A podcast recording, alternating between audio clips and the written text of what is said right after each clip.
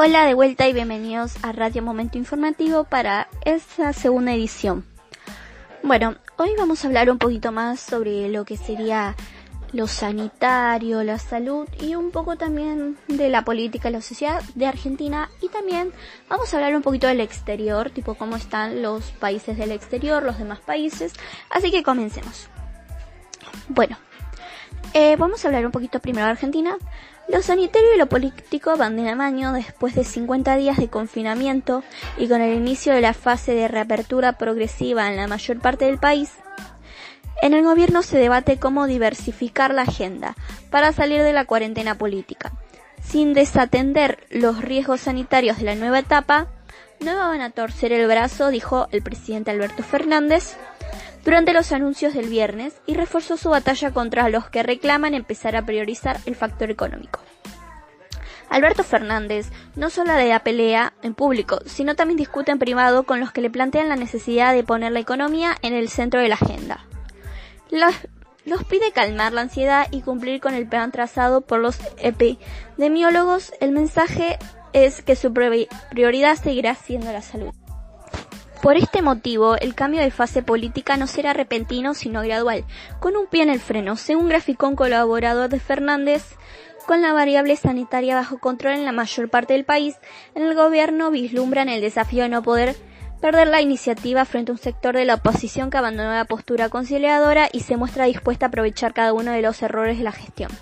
En el gobierno insisten en que sería un error entrar en el juego de un sector de la oposición y minimizar la, lucha contra la pandemia del coronavirus. Cárceles geriátricos y villas resumen las preocupaciones sobre un salto de casos en el área metropolitana de Buenos Aires. El presidente, el jefe de gobierno porteño y el gobernador bonaerense sellaron un pacto para dejar de lado las intrigas políticas y trabajar de manera coordinada la suerte de las la suerte de los tres está Bueno, Ahora vamos a seguir un poco, como le dije, con noticias internacionales de otros países.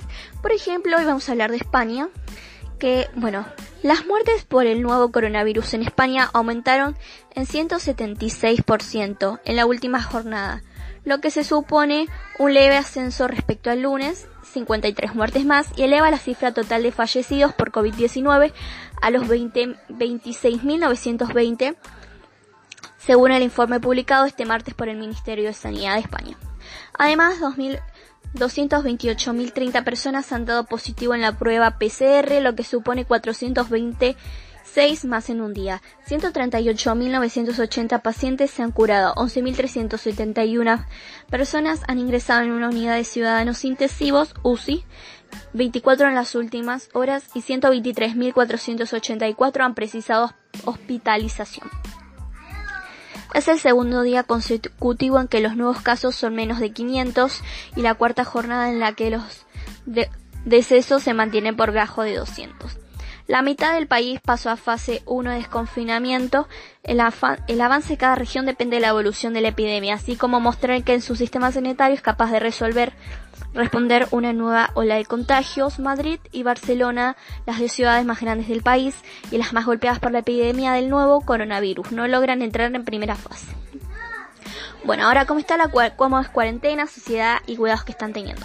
Bueno, eh, hace poco eh, España puso que los viajeros que lleguen a su país, a España, desde el extranjero, incluidos los presidentes de la UE o espacio Schengen, deberán guardar una cuarentena de 14 días, 14 días según una orden del Ministerio de, de Sanidad publicada este martes en el Boletín Oficial del Estado, el BOE.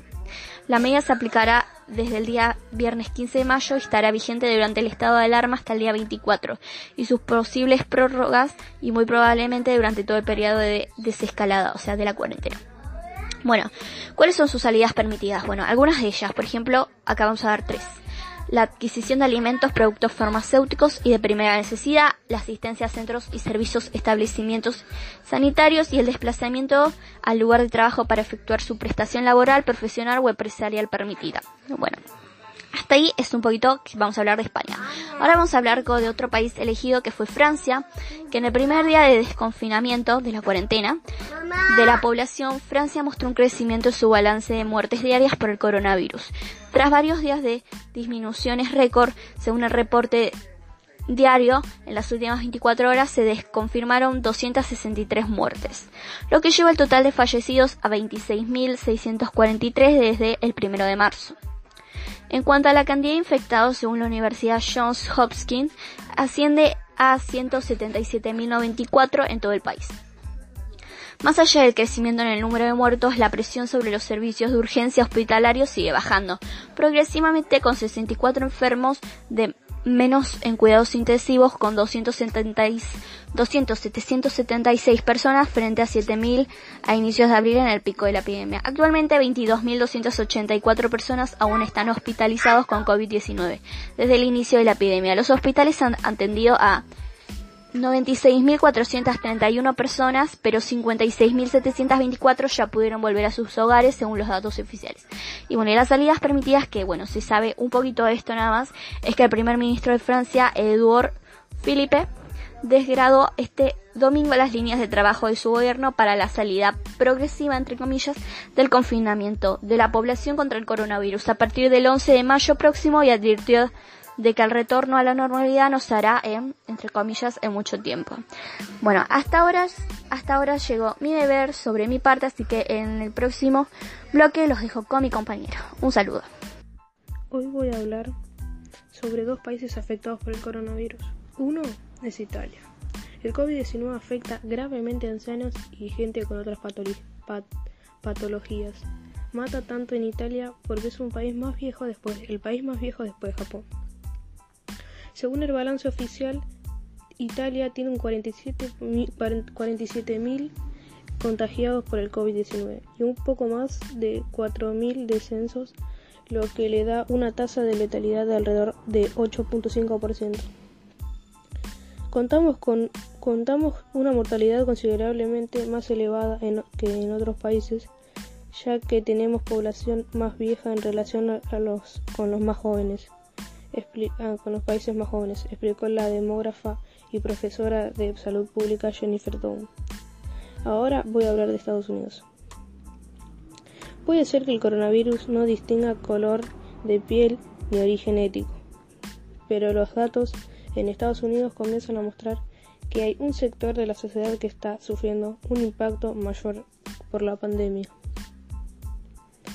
Muchos estadounidenses negros en que están en mayor riesgo, muchos están en mayor riesgo ante el COVID-19, dijo el cirujano general de Estados Unidos, Jerome Adams, uno de los portavoces del gobierno en temas de salud pública entre, en, en entrevista con el CDC. Me rompe el corazón, dijo Adams, que se identifica como afroamericano, aunque la información va surgiendo a cuenta gotas. Varios estados y ciudades de Estados Unidos han comenzado a, publicar cifras que revelan que la población afro es más vulnerable ante el brote del coronavirus que causa la enfermedad del COVID-19. Los expertos, sin embargo, no están sorprendidos y explican que esta situación es un reflejo de varios factores que ponen a los afroamericanos en desventaja ante una calamidad pública. Philip Tassi advierte que el cementerio donde trabaja está desguardando de pedidos.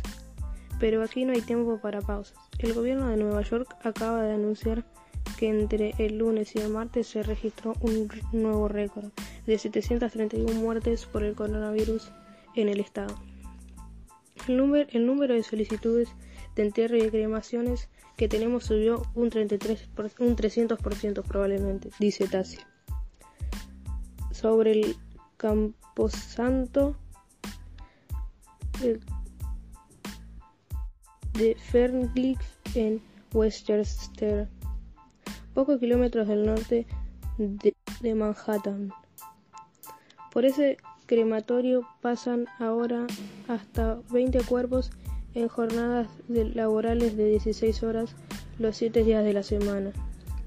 Pero incluso así, operan al máximo de capacidades.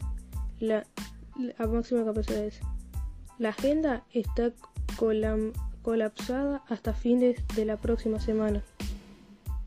La historia se repite en otros lugares de Nueva York. El epicentro de la pandemia del coronavirus está en Estados Unidos, ya que es el país con más casos confirmados de COVID-19 en el mundo. La mayoría de los cementerios no tienen unidades de refrigeración para una pandemia. Una pandemia. Entonces, el problema más grande ahora es que no tenemos almacenamiento refrigerado para mantener, el para mantener los cuerpos aquí por largos periodos. Señala Tassi, quien preside la asociación de Cementerios de Estado de Nueva York y trabaja desde 23 años en ese sector.